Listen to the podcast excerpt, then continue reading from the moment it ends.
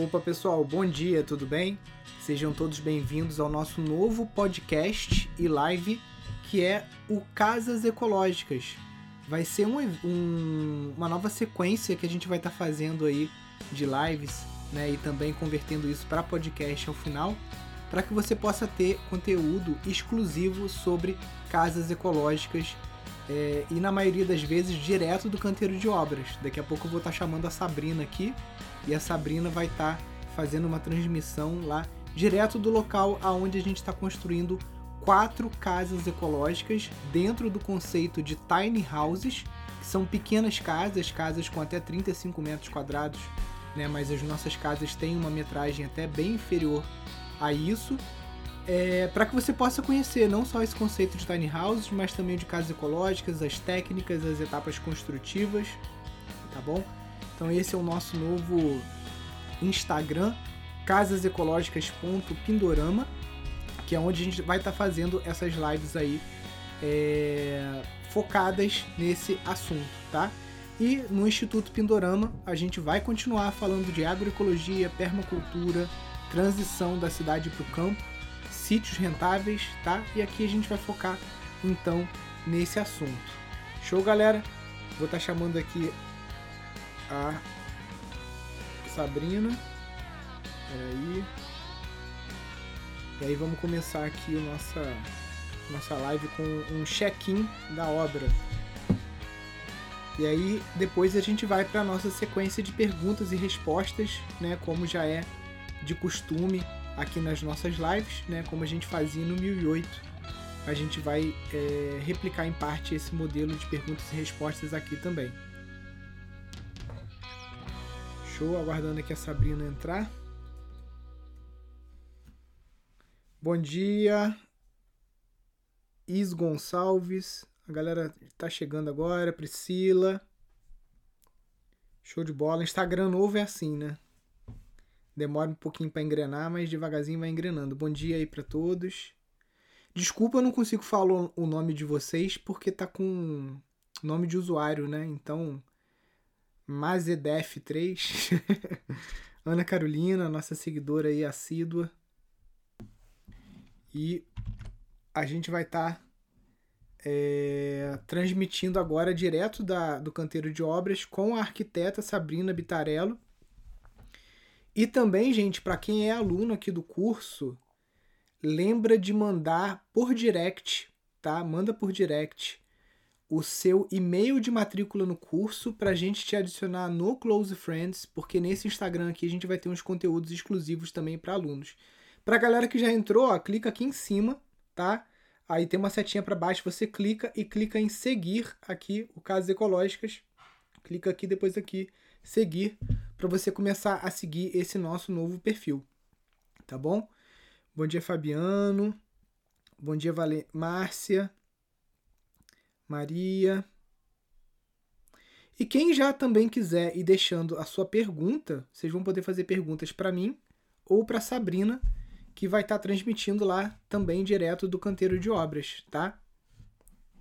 Ó, agora que aceitou aqui a parada. Nossa primeira experiência. Vamos ver se se a internet vai aguentar, né, Sabrina? Tudo bem? Bom dia. Bom dia. Vendo aqui já. Eles estão na função já.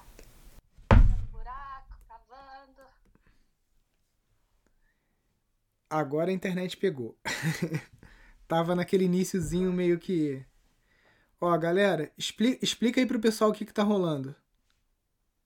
Então, gente, a gente fez o gabarito aqui. Essa parte de madeira aqui, né? Em volta da obra. Tudo niveladinho. Passamos as linhas que vão ser as linhas das paredes. Fizemos uma circunferência ali para a cúpula de adobe, né? E agora eles estão fazendo o buraco da fundação. Certo. Vai ter uns 60 centímetros para baixo. Tá bem no comecinho ainda. Porque esse trabalho aqui é bruto. Samuel ah. Léo. Estamos ao vivo aqui, galera.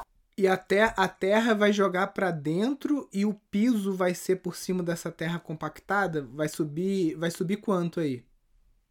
A partir do nível então, do solo. 60 para baixo, aí 40 para cima da, da terra aqui, né, do solo, 40 centímetros para cima, mais uns 20 de, de cinta. Entendi. Essa terra que tá saindo aqui vai toda para esse buraco que subir. Entendi. Vai, vai, vai fazer tipo. Deixa eu mostrar aqui uma foto pra galera. Peraí. Deixa eu ir abrindo aqui. Esse meu mouse tá meio ruim hoje. Fundação.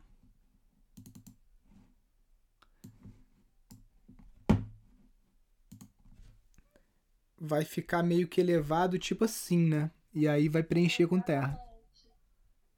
Exatamente. Sim. E vai ser. Aí vai ser meio que uma técnica parecida, né? Vai ser concreto com essa pedra grande, essa pedra rachão, né? É, só que a gente vai usar o concreto ciclópico. Uhum. Que ele é mais concreto, né, do que essa foto que você mostrou agora. Do que pedra, né? porque a gente vai compactar, né? Sim. Ter uma força aí atuando. É, eu lembro que o. Eu lembro que o Flávio falou, né, que pro hiperadobe você tem que ter uma fundação que não pode ter espaço entre as pedras, né, pra... Porque como vai tomar muita pancada, né, isso pode acabar deslocando ali algumas pedras do baldrame e com isso você pode ter problema estrutural depois, né? Exatamente, é isso mesmo. A fundação ela tem que estar bem rígida, né? Sim. Muito top. Será que a gente usou o cal para fazer a delimitação. Quem acompanhou os stories anteriores viu, né? O desenho aqui da cúpula que a gente fez com um compasso grande ali, né? Centro, achou o centro e esticou a linha para lá. Fazendo mais ou menos o que o Léo tá fazendo agora. Eu mostrar.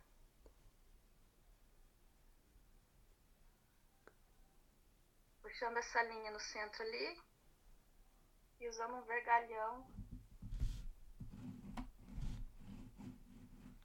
para fazer essa circunferência, né? Muito top. E quando sobe o domo também, né? Eu, pelo menos lá na, na Califórnia, eu vi que eles usam um compasso também para você poder fazer esse esse desenho da quando é uma quando é abóboda, eu acho que não catenária, né? Com a catenária eles fazem aquele esquema que o, o Minto ensinou naquela aula lá da correntinha, né? Mais ou menos o mesmo esquema do biodigestor, né? É, exatamente. Sabrina, será que a, que a internet aguenta você ir lá em cima mostrar um cadinho da, da H e da Cronos também, para o pessoal ver como é que tá ficando? Vamos ver se ela vai chegar lá. Tem que passar devagarzinho com. Sim, se não tropeça aí na madeira. Ainda tudo certo? Tá, até que não picotou não. O sinal tá forte. Aqui a nossa varandinha. A vista aqui. A montanha do outro lado.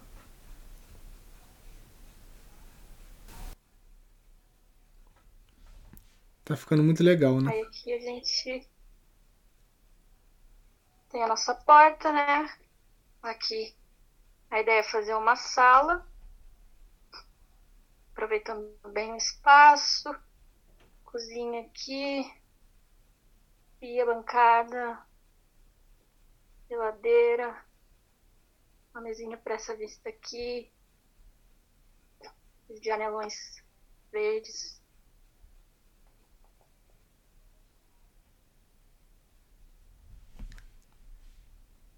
banheiro. Aqui vai ficar a ducha e o sanitário. A gente usou essas placas de reciclagem de tubo de dente. Por dentro ela é assim. Aí essa parede aqui vai ser pau a pique com cordwood de vidro. Vamos tábuas de pinos. Encaixe em L Lá em cima também vamos subir.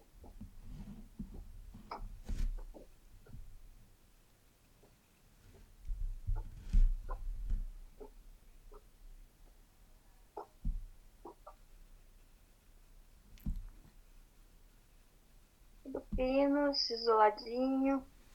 Com a resina de mamona, né? É, aqui a gente fez aqui no, no assoalho no teto, né? Do resinado.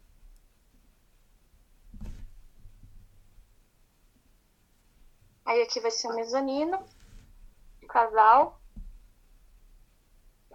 Desse lado aqui vai ser de solteiro.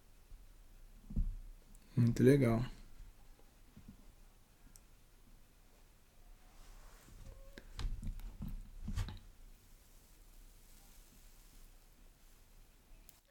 E pra galera que não acompanhou, né, essa estrutura toda foi montada em 11 dias, tá, gente? 11 dias É, e porque e porque choveu um dia, senão teria sido em 10. Foi rápido. Mas agora a gente tem toda a parte de acabamento que também vai É. um tempo.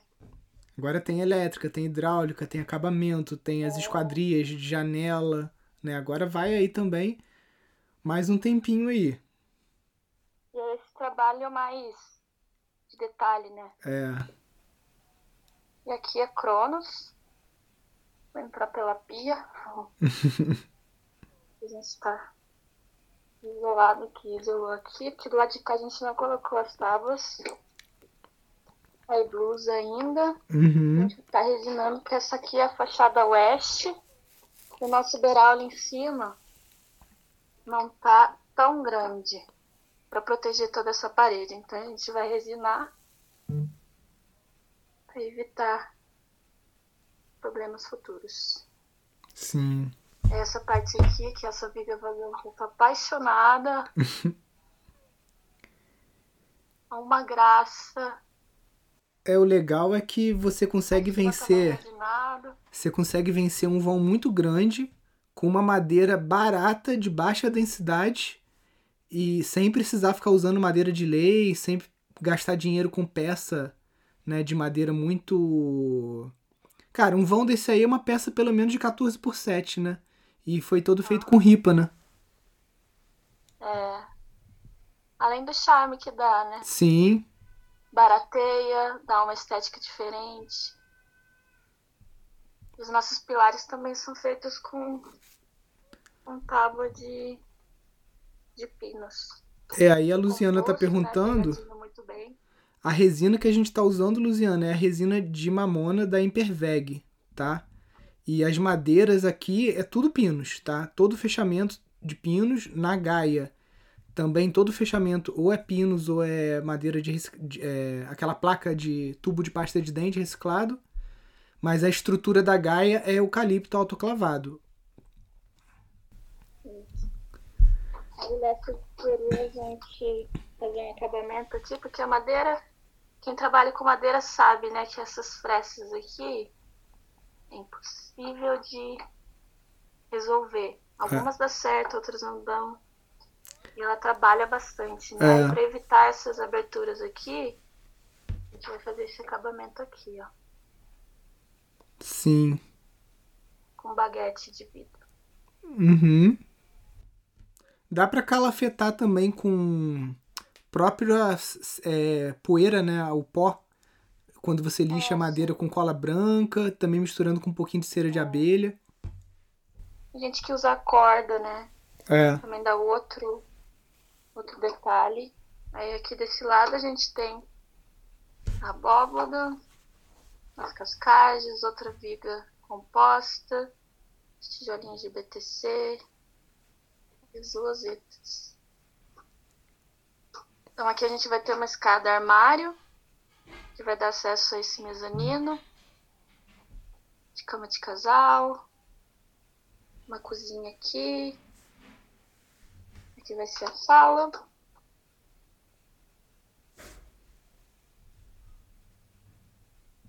E o banheiro. Sanitário. Olha esse detalhe.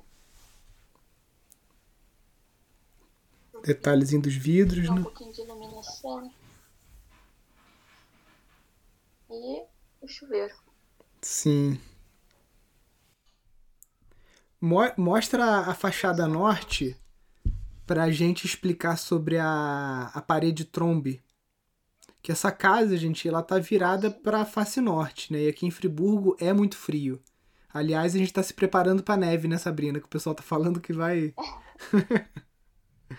Jura? Quanto que vai descer? Nem eu tô sabendo disso. Estão falando que no Rio Grande do Sul vai chegar a menos 15, tá? E aqui na Serra Carioca Sim. pode ser que chegue a temperatura abaixo de zero.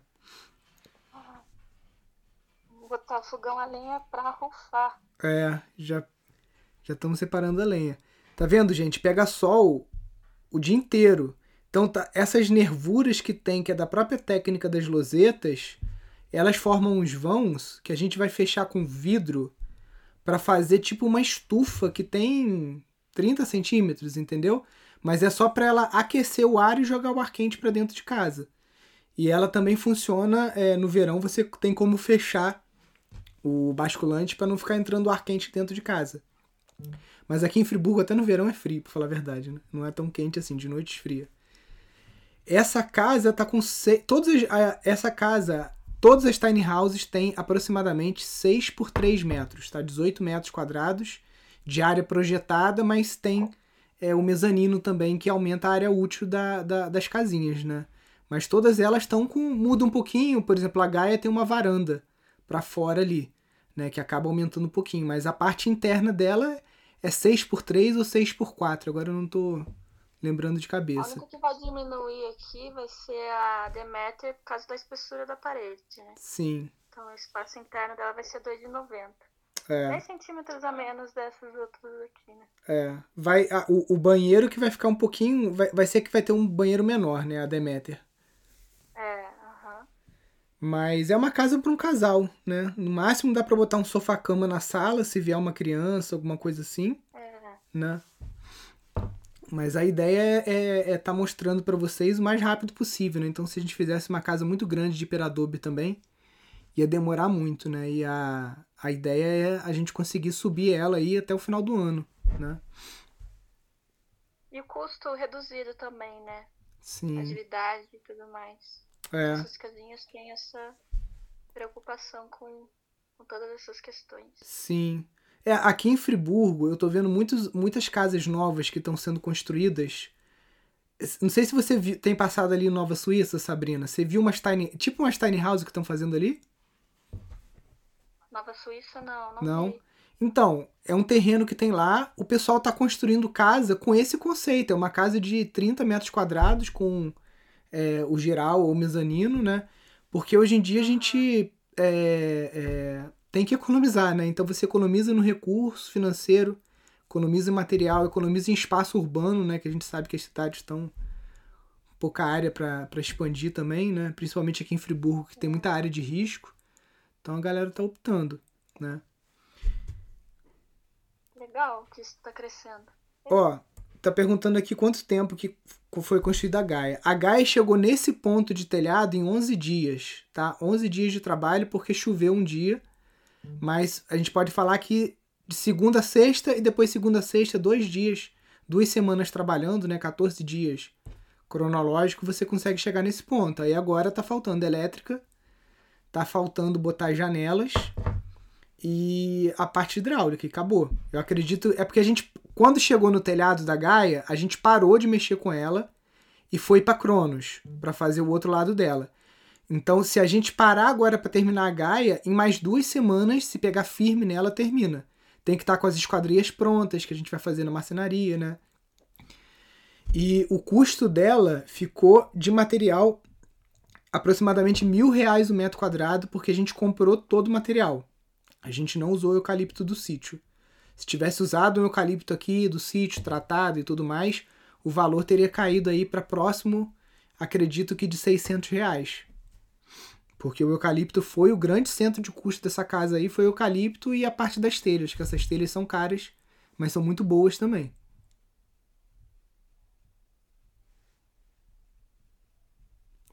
E a Cronos, É porque são, são, são técnicas e projetos diferentes, né, o, o, o galera? Isso aqui a gente está fazendo quatro casas para mostrar umas 12 técnicas diferentes para você avaliar o que, que funciona para você aí na tua região. Por exemplo, a Gaia, em locais que você tem acesso a eucalipto e pinos com facilidade e também mão de obra de carpinteiro né, boa, ela é muito rápida.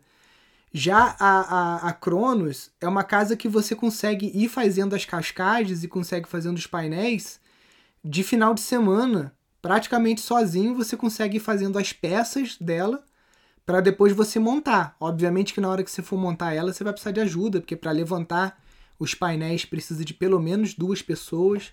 Para transportar, né, umas quatro e você consegue ir fazendo todo final de semana que você vai no seu terreno no sítio, você faz uma parte da, dos pré-moldados e depois um dia você junta uma galera e, e monta, né?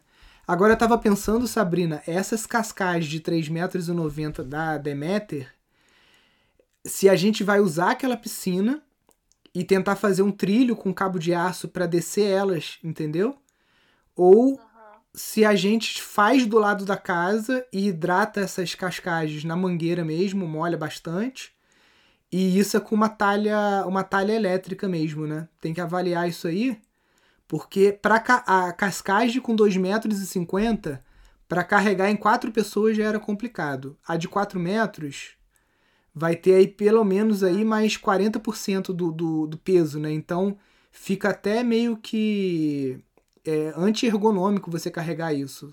Né? Eu mesmo fudi minha, meu ciático e, e, a, e a lombar carregando essas cascadas. Então a gente vai pensar aí no esquema e mostrar para vocês como que a gente vai fazer isso. Uma talha elétrica custa 700 reais, depois no final da obra você pode vender.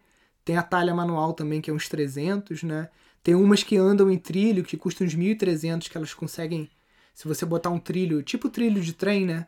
Ela anda também, então a gente vai ver o que, que é melhor para poupar a coluna da galera, né? É, porque o nosso tanque de cura aqui das cascalhas está aqui, ó. E para chegar na Cronos não tinha Gaia ainda.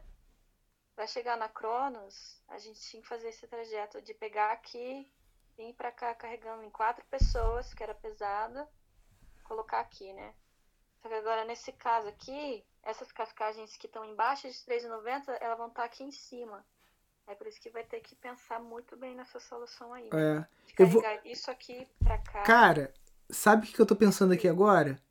Porque qual, qual que é a altura que as cascadas vão entrar? Vai ser 2,80, mais ou menos? Acho que é isso. Ó, 2,80 mais os 40 que vai subir do nível do solo aí, 3,20. Se duvidar, isso vai ficar quase que na altura desse platô de trás. E aí a gente pode fazer uma espécie de carrinho para cascagem vir deslizando e já cair exatamente em cima da, da fiada do hiperadobe, entendeu? É uma boa. Aproveitar essa inclinação do terreno. Né? É. Dá para fazer, às vezes, tipo uma, uma rampa de madeira, alguma coisa assim, que a gente venha com a cascagem de comprido, né? E aí, quando chegar no, no, no em cima da, do, das paredes de hiperadobe, a gente com uma talhazinha levanta e issa ela para conseguir posicionar ela com sobrando ali o beiralzinho, vai ter eu acho que 10 centímetros para cada lado, né, de pingadeira? É, 10 centímetros. Né? Ó, deixa eu ver que alguém fez uma pergunta aqui. A instalação das telhas Ecotop é semelhante à das telhas de amianto? Olha, eu vou te falar, Edna, que o espaçamento eu acho que pode ser até um pouquinho maior, né, Sabrina? Porque a telha é muito forte, né? É, a, é, a especificação da, da telha sempre vai vir junto com ela, né? Das distâncias de ripa, caibros, terços. É, eu não lembro de cabeça quanto que a gente usou, teria que olhar o projeto da Gaia aqui. Mas eu lembro que na Onduline você tem que usar 45 centímetros entre ripa, porque a, a, a Onduline é muito mole. Essa Ecotop você consegue pular em cima dela. Então, eu acredito que você consiga ter um espaço entre ripas e caibros bem maior do que a, a, a, Onduline. É, aí dá pra ver, né? Um pouquinho. É. Em, em, cima, em cima da tábua ali, em cima dessas, desses caibros, eles estão bem fortes aí, não é? Não precisa ter essa distância pouca aí, pode é. ter mais. É, aí, aí a gente. Disso tem as ripas Eu, eu vou... E ripões, né, que as telhas estão pregadas em cima. Isso. Eu Mas vou te... essa distância ainda pode aumentar, gente, porque esse caibro aí tá bem bem grosso. É, aí foi mais colocado estético do que porque quase que quase que dá pra pular. Assim como esse- esses pilares aqui, não precisava ser essa dimensão toda, poderia ser menor. É, questão aqui foi esses caibros aí quase que dava pra pular um, né, de cada que foi botado aí. é, Porque lá em cima já, já tá mais espaçado. é, Eu vou mostrar pra vocês. É que daí lá usou umas ripas em outro sentido. Aqui só tem dois, ó. Um, duas terças. É bem mais Aí em cima espaçado. das tábuas tem os, as ripas. E alguns caibros, né? Sim.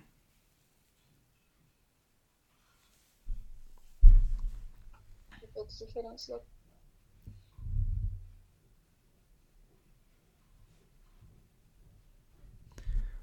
Opa, saiu a pergunta do Márcio. Ué, cadê? O Márcio estava perguntando se podia visitar, mas saiu a pergunta dele aqui. Então, gente, a, ó, o Márcio aqui, a ideia é ter as quatro casas em exposição.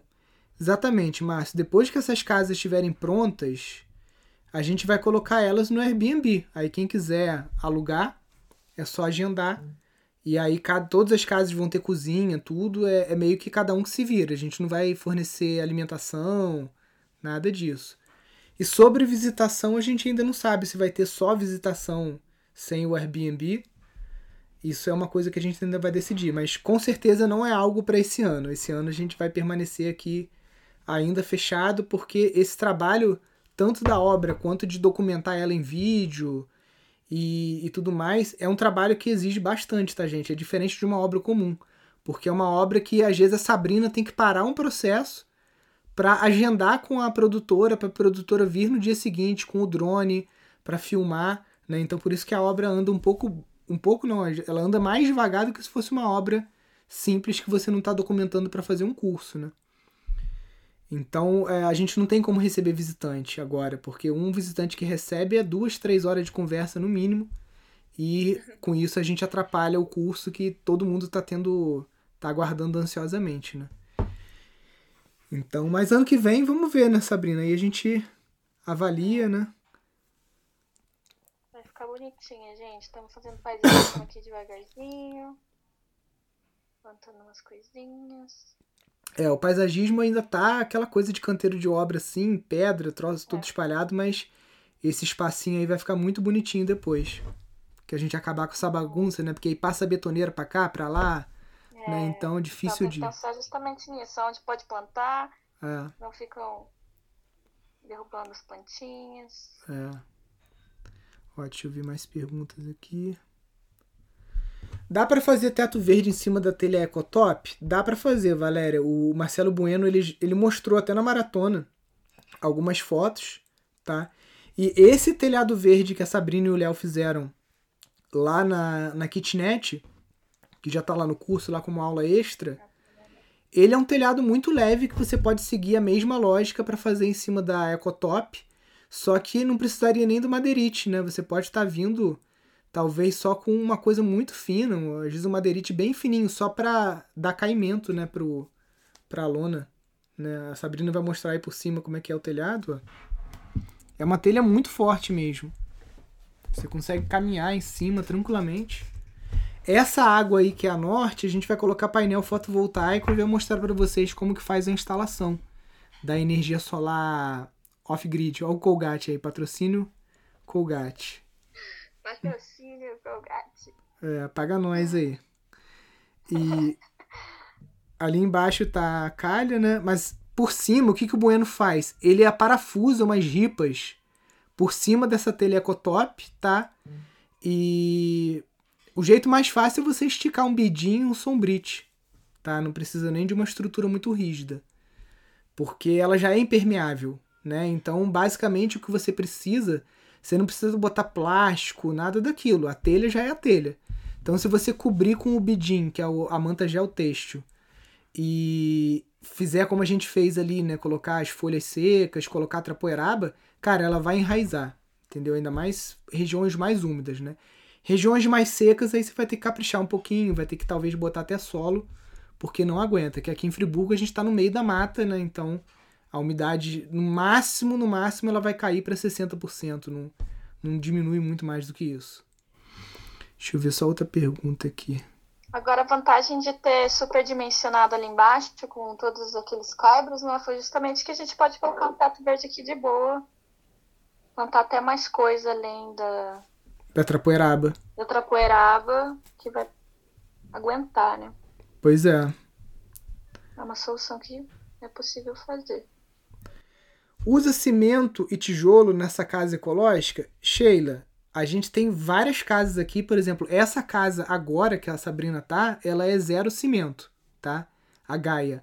A Cronos usa cimento, vergalhão e tijolo, só que com uma lógica que é a seguinte: como que através do desenho do projeto você usa 50% menos concreto, ferragem e tijolo numa casa para você economizar? Né? Na verdade, o, o, o, o tijolo a pegada de carbono dele é menor. Se você comparar com o vergalhão e o concreto, são os materiais que têm maior custo, né? Porque não sei se vocês estão acompanhando, mas a maior parte dos materiais de construção é, dobrou de preço né, durante o ano de 2020 por vários fatores, inflação, as fábricas fecharam por lockdown, então menos produtividade, uma série de fatores levaram a esse aumento do material construtivo.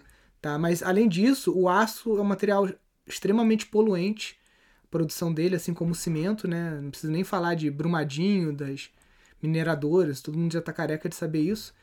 Então, esse desenho aí, por exemplo, ali onde está aquela abóboda ali, foi usado praticamente nada de ferro, tá? E o normal seria você bater uma laje ali cheia de ferro, que você iria gastar muito dinheiro, tá? E muito recurso da natureza. Então essa essa abóbora, abóboda catenária, ela gera uma economia e no caso, né, depois a gente até pode sobrepor uma laje ali por cima no projeto para ver quanto que a gente economizou de vergalhão de 3 oitavos, de malha pop, né, um monte de coisa que a gente não usou. Usou praticamente só tela de galinheiro no ferro cimento ali que faz essa capa e um vergalhão mais grosso que está servindo como tirante, né, para essa abóboda não abrir. Mas a gente usa sim, nessa casa, a metade dela é com cimento e tijolo, só que economizando aí em torno de 50%, né, por causa das cascadas e tudo mais. E o outro lado da Cronos é praticamente zero cimento, né, porque ela é só é, pinos e lã de, lã de pet, né, lã de garrafa pet reciclada para fazer a vedação.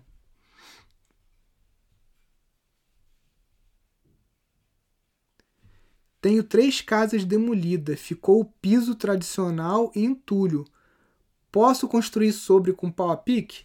Marcelo, talvez seja a técnica mais fácil, tá? Você, se você ainda tiver os esteios e o telhado, aí, putz, mais fácil ainda. Eu não sei se você ainda tem o telhado dessas casas.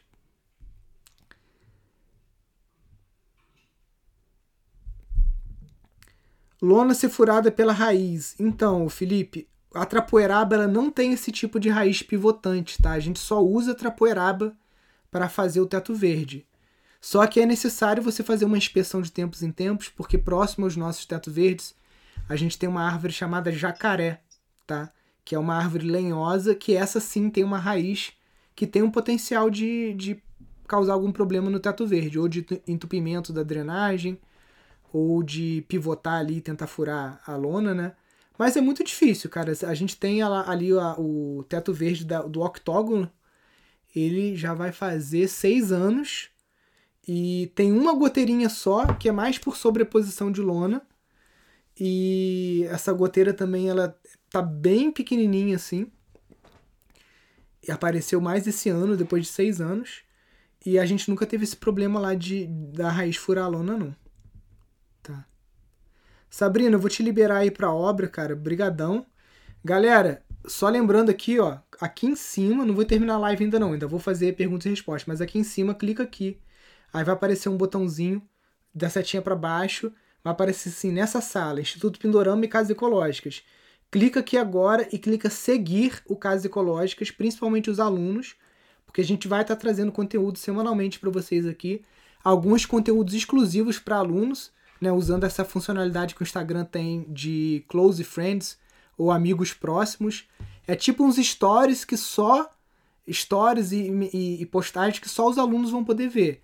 E a galera que é público geral também acompanha aqui, porque no Instagram do Instituto Pindorama a gente vai focar mais no assunto de sítios, permacultura, agroecologia e vai focar mais aqui. Por quê? Porque a gente sabe que a gente tem um monte de seguidor que é arquiteto ou que quer só construir ecológico, mas que não se interessa tanto por esse assunto de vida rural, de morar em sítio. Ele quer uma casinha ecológica, às vezes num terreno na cidade. Então a gente resolveu separar os assuntos.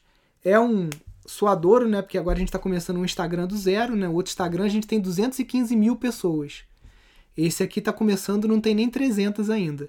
Mas devagarzinho a gente vai chegando lá. O importante para a gente não é, é, número de seguidores, mas é a qualidade do que a gente vai estar tá postando aqui para vocês. Show? Sabrina, eu vou te liberar então, cara. Obrigadão aí pela sua Tchau, participação aí. Valeu. a gente aí, galera. Que vai estar tá cheio de coisa boa aqui acontecendo.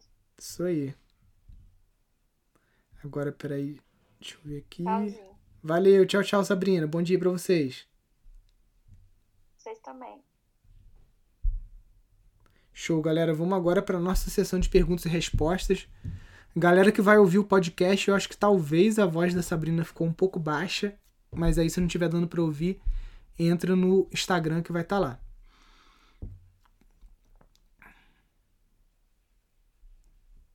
Ó, Edna, estou construindo com tijolo ecológico e a indicação é colocar ferro de 8 milímetros.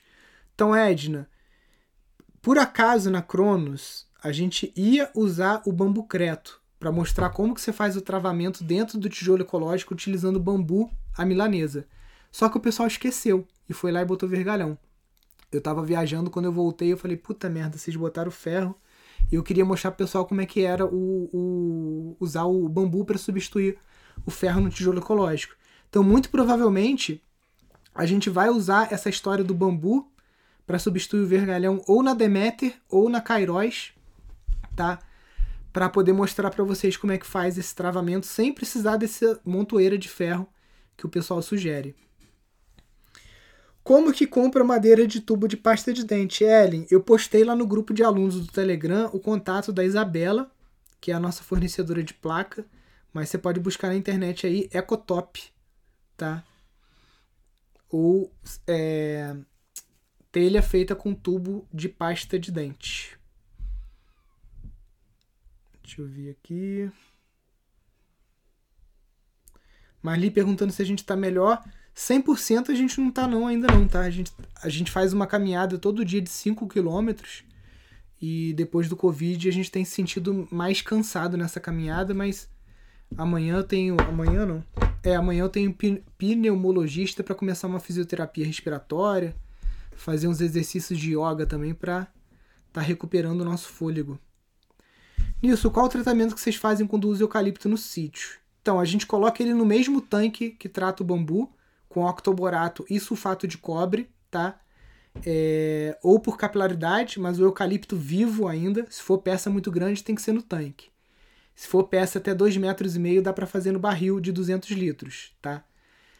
Aí a gente espera ele puxar, espera dar uma secada, e quando a gente enterra ele, a gente passa neutrol ou piche no pé dele. E a parte aérea, né, que não vai ficar em contato com o solo, geralmente a gente com ele deitado ainda em cima de um cavalete, a gente pincela óleo queimado. Mas Nilson, óleo queimado é tóxico, né? Ficou rolando esse essa discussão lá no Telegram. É óbvio que é tóxico, então você, por favor, use luva, óculos e máscara. Mesma coisa quando você aplica um verniz marítimo, também é altamente tóxico. Inclusive na no rótulo manda você usar máscara com filtro de vapores químicos, tá? Então, óbvio que o óleo queimado é tóxico. Só que é um reaproveitamento, é uma coisa que iria ser descartada, ia ser jogada fora. Então, quando você vai no posto de gasolina trocar o óleo do seu motor, você pede para o rapaz guardar nos vidrinhos lá, aquele próprio vidro do óleo novo, ele encher com teu óleo velho e aí você consegue pincelar e aumentar a durabilidade do eucalipto. Aqui na região é muito comum o pessoal só tratar o eucalipto, nem faz essa parte do octoborato do, e do sulfato de cobre, eles só pincelam óleo queimado no eucalipto.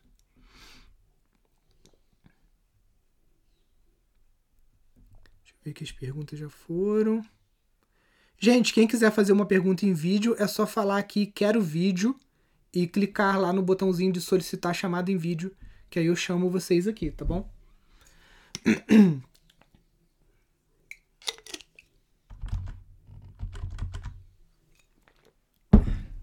Deixa eu ver se ficou alguma pergunta. Bambu creto, o bambu é tratado e seco? Larissa, eu já vi um pessoal de Três Rios que faz umas placas de pré-moldado de cimento usando o bambu verde na estrutura, tá? Mas eu não aconselho. Eu aconselho o bambu já seco, tratado, e aí você passa o piche e joga areia. Eu já fiz sem o piche e areia, só colocando o bambu dentro do cimento. Não rachou também, mas não é o ideal. Qual a vantagem de fazer o sistema da Cronos no lugar de fazer em loco diretamente? Olha, sendo bem sincero, a única vantagem de você fazer as losetas, né, são duas. Primeiro, se você for, for entijolar a casa, né, primeiro você tem que saber, tem que dominar levantar o tijolo no prumo, tá? Isso é uma coisa que muitas vezes é difícil para a maior parte das pessoas. E a loseta você faz o painel no chão, numa cama de areia nivelada, então a parede vai ficar no prumo, mesmo se você for muito ruim de prumo, tá? Segundo ponto é que você vai economizar muito ferro. Porque se você fizer a, a, a, alvenaria convencional de tijolo de vedação, você vai precisar fazer toda. Você vai precisar comprar pinos para fazer, montar aquelas caixas, botar quatro varas de vergalhão, montar estribo, né? Fazer ali toda aquela, aquela, aquela viga, né? E preencher com concreto. Na Cronos é uma varinha de ferro fininha a cada 45 centímetros, em pé tá? E ali por cima você pode largar o peso das cascagens já. A gente acabou fazendo dois andares, né? A Cronos não foi feita dessa forma como eu tô falando, mas a Sabrina vai estar tá colocando um outro projeto dentro daquela pasta da Cronos, que é isso, é você fazer as losetas e por cima da loseta você já vir com a cascagem. Então a economia de ferro, nesse caso, chega aí a quase 60%, tá? Então como o ferro é uma das partes mais caras da obra, a vantagem é enorme. E a outra vantagem é você pode fazendo você não monta caixaria de coluna e viga, você economiza ferro, você não precisa saber trabalhar no prumo com tijolo e você pode fazer aos poucos. Você pode fazer um painel por final de semana, dois, três e vai fazendo devagarzinho. Daqui a pouco, é diferente de você ir entijolando uma casa devagarinho, né? Se você não tem habilidade, porque a casa vai ficar ali pegando chuva e esse tijolo ele ele dá ele dá mo, ele dá mofo não, ele dá musgo, né, se ficar a obra alargada muito tempo. Então a, a loseta você consegue trabalhar com ela num espaço fechado ou embaixo de um plástico. Possui conhecimento sobre as proporções entre cal, argila e areia para hiperadobe? Bortoleto seguinte, quem vai dar aula de Hiperadobe é o Flávio e o Bruno, tá? Eles devem estar vindo aqui para o Instituto em breve, né? Assim que a fundação estiver pronta. E aí você vai poder fazer essas perguntas diretamente para eles ali do canteiro de obra, né? E obviamente os alunos do curso vão ter todos os pulos do gato, né? Para quem não sabe, você clicando aqui em cima, no nossa, na nossa bio, tem o link lá do curso de casas ecológicas, é só você clicar lá você pode fazer a sua inscrição agora mesmo. Indicar bioconstrutor em Curitiba. Então, Rosana, tá mais fácil encontrar ouro do que mão de obra construtiva, mesmo normal, que dirá de bioconstrução. Por isso que o que eu te aconselho é se matricula no nosso curso, busca a mão de obra local da sua região, o mestre de obras, o pedreiro, e você vai passando o curso para eles né, vai tocando a obra junto com eles com essas técnicas. Vai sair muito mais barato do que você contratar um bioconstrutor popstar para é, fazer a tua obra. Se você quiser isso, você vai pagar aí 3 mil reais o metro quadrado. E aqui a gente está falando em gastar 700 reais o metro quadrado, mil reais o metro quadrado se você for pagar pedreiro, né? Mas com a mão de obra que você tem no próprio local aí.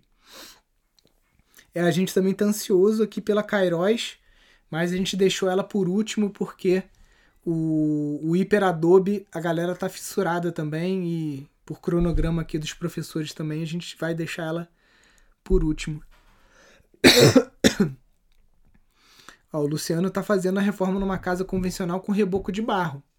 Dá muito certo, a casa fica muito mais confortável termicamente, o ar fica melhor.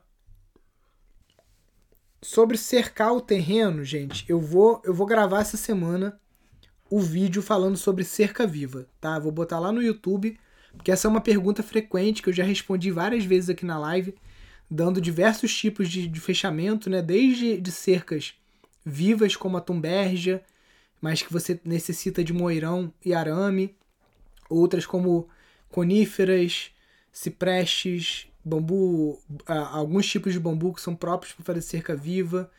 É, se você quiser fazer cerca de terra também, né, muro de taipa de pilão em regiões mais secas você consegue. Então eu vou eu vou condensar tudo isso num vídeo e vou colocar lá no nosso canal do YouTube, tá? Para quem não, não se inscreveu lá ainda, depois é só procurar Instituto Pindorama lá. Alguma das casas terá cordwood? Sim, a Cronos vai ter cordwood. Ela já tem umas partes de cordwood de vidro, mas ela vai ter um painel todo de cordwood, tá? É, e a a Kairos, se não me engano, além do Adobe, vai ter cordwood também. Mas a Cronos com certeza vai ter. A Gaia também vai ter um cordwood de garrafa. A gente já cortou aqui mais de 300 garrafas para estar tá fazendo um vitral naquela área do banheiro. A gente vai fazer um vitral todo de cordwood de garrafa, com garrafa de várias cores. Vai ficar bem bonito. Qual a diferença entre o octoborato e o ácido bórico? Marcelo, é uma ótima pergunta. Eu não sou químico. Aliás, era a matéria que eu tinha mais dificuldade na escola, que eu mais gostava era biologia. Mas conversando com alguns profissionais né, que trabalham com tratamento de bambu há muitos anos, o octoborato ele é uma molécula maior do que a molécula pura do boro, tá? E ela acaba sendo mais eficiente como inseticida, porque como ela é uma molécula Voltamos aqui com a gravação no podcast porque tinha acabado o espaço aqui.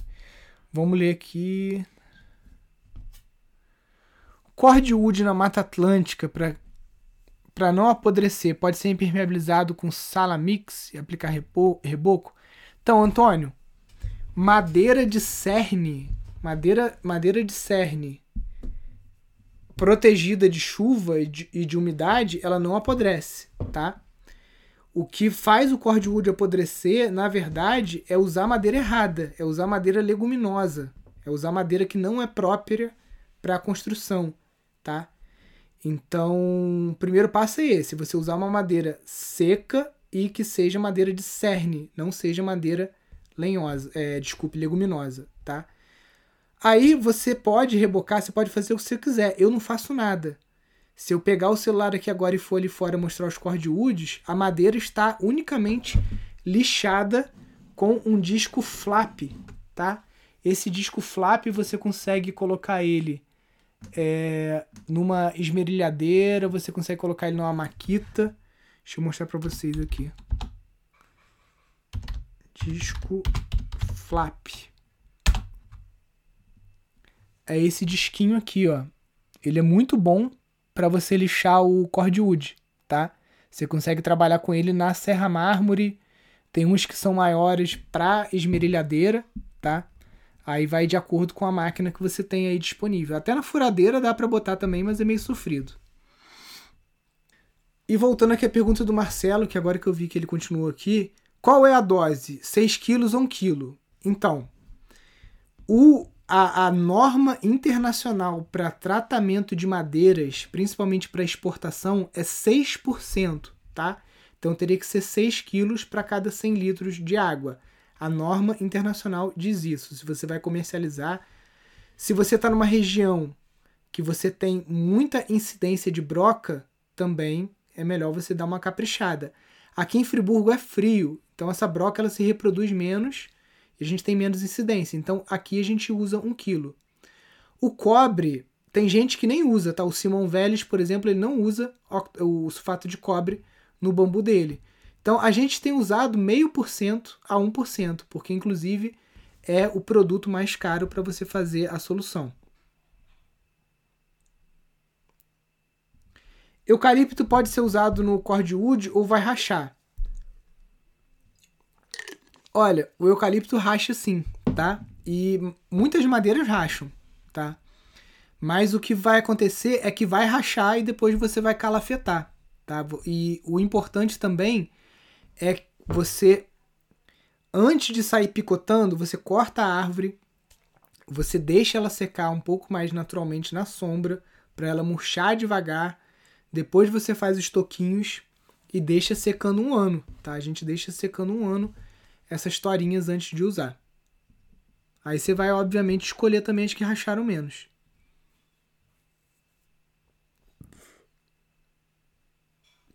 Ó, essas perguntas aqui, tipo a do Renato, se dá para trabalhar permacultura, eu não vou responder nessa live, tá, Renato? Essa live aqui vai ser só de casas ecológicas, tá? Mas a gente vai continuar tendo lá no Instituto Pindorama uma live focada só nessa questão de sítios e permacultura.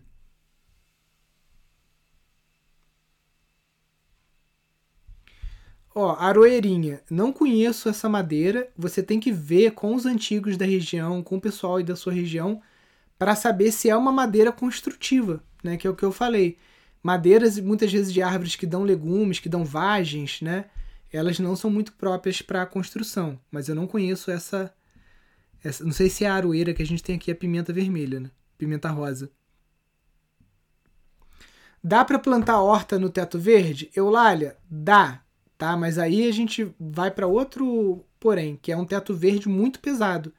Porque qualquer tipo de alface, cheiro verde, né? Você vai precisar de pelo menos 20 centímetros de solo. 20 centímetros de solo é terra pra caramba, tá? Muito peso, ainda mais encharcado de água. Então, esse tipo de horta em teto verde, com esse tanto de, de, de, de solo, só em cima de uma laje que foi projetada para uma sobrecarga, que aguenta, ou se você realmente reforçar bastante a estrutura do seu telhado, for uma construção do zero que está sendo dimensionada para essa carga. Eu não acho que vale muito a pena, ainda mais em sítio, né? Em sítio você quer um teto verde leve, só para de baixo custo, só para servir como uma boa barreira térmica para sua casa ficar confortável termicamente no verão e no inverno. Plantar você planta no quintal. No caso de uma casa urbana que tem pouca área de plantio e aí você quer maximizar a tua área de plantio usando o teto verde, muita calma nessa hora. Consulte um engenheiro estrutural é, para fazer o cálculo para você ver se vai, vai dar certo ou não. Das técnicas das casas, modelos, qual a que tem o menor custo? Isso depende do material que você tem no local, tá? Mas a gente ainda não fechou as planilhas, mas eu arrisco dizer que a de Hiper Adobe tem um custo muito baixo, porque basicamente um caminhão de terra custa 300 reais e para fazer aquela casa lá a gente vai usar um, um caminhão ou um caminhão e meio no máximo de terra e o saco, que o saco também a gente gastou tipo dois mil reais, não lembro, tá? Então tenho para mim que o Hyper Adobe vai ser a mais barata. Segundo lugar, por incrível que pareça, a Cronos, que usa o tijolo baiano e vergalhão, porque como a gente usou muito pouco vergalhão, muito pouco cimento e tudo mais, ela acabou ficando na parte de materiais em 600 reais o metro quadrado. Tá mais barata que a Gaia de madeira. A Gaia ficou em mais ou menos mil reais o metro quadrado, é, óbvio, já com telhado, né? O, o, e as madeiras compradas. Mas se, por exemplo, se você tem eucalipto em ponto de corte na sua propriedade para construir, se você tem cipreste, aqui no sítio a gente tinha cipreste, que inclusive a gente serrou para fazer tábua há 10 anos atrás. Então, se você tem as madeiras no sítio, aí o custo vai ficar bem em conta também. Então, depende do material que você tem né? e do tipo de mão de obra também. Ó, a Rosana tá falando aqui sobre a aroeira. A aroeira é excelente, madeira muito dura e resistente. Muito usada para moeirão e construção. Já construí com ele um, e um restaurante com 4 metros de pé direito. Show de bola, Rosana. Obrigada pela informação. E aí a galera, ó, já sabe que pode usar. Se for permitido por lei, né, gente? Eu não sei porque eu acho que é uma árvore nativa, né?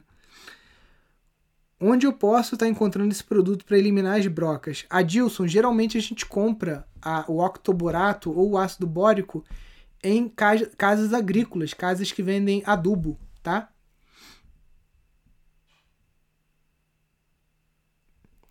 Como conciliar a ideia do arquiteto para a casa ecológica? Ó, a Luciana está aqui também, que é arquiteta. Então, gente, é, vamos lá. Como eu até fiz um post outro dia, não lembro se foi no meu Instagram, não lembro onde que foi. E, gente, eu só tenho. A live vai acabar em 25 segundos. Como esse perfil é novo, acho que eu só posso fazer live de uma hora. Então eu vou deixar para responder essa pergunta nos stories, tá bom? Sobre a carreira de arquiteto dentro de casas ecológicas. Galera, a gente se vê na próxima live, então. Fiquem com Deus aí e até a próxima. Deixe a sua pergunta nos stories. Eu vou abrir uma caixinha de pergunta para você fazer as perguntas lá, as que não foram respondidas.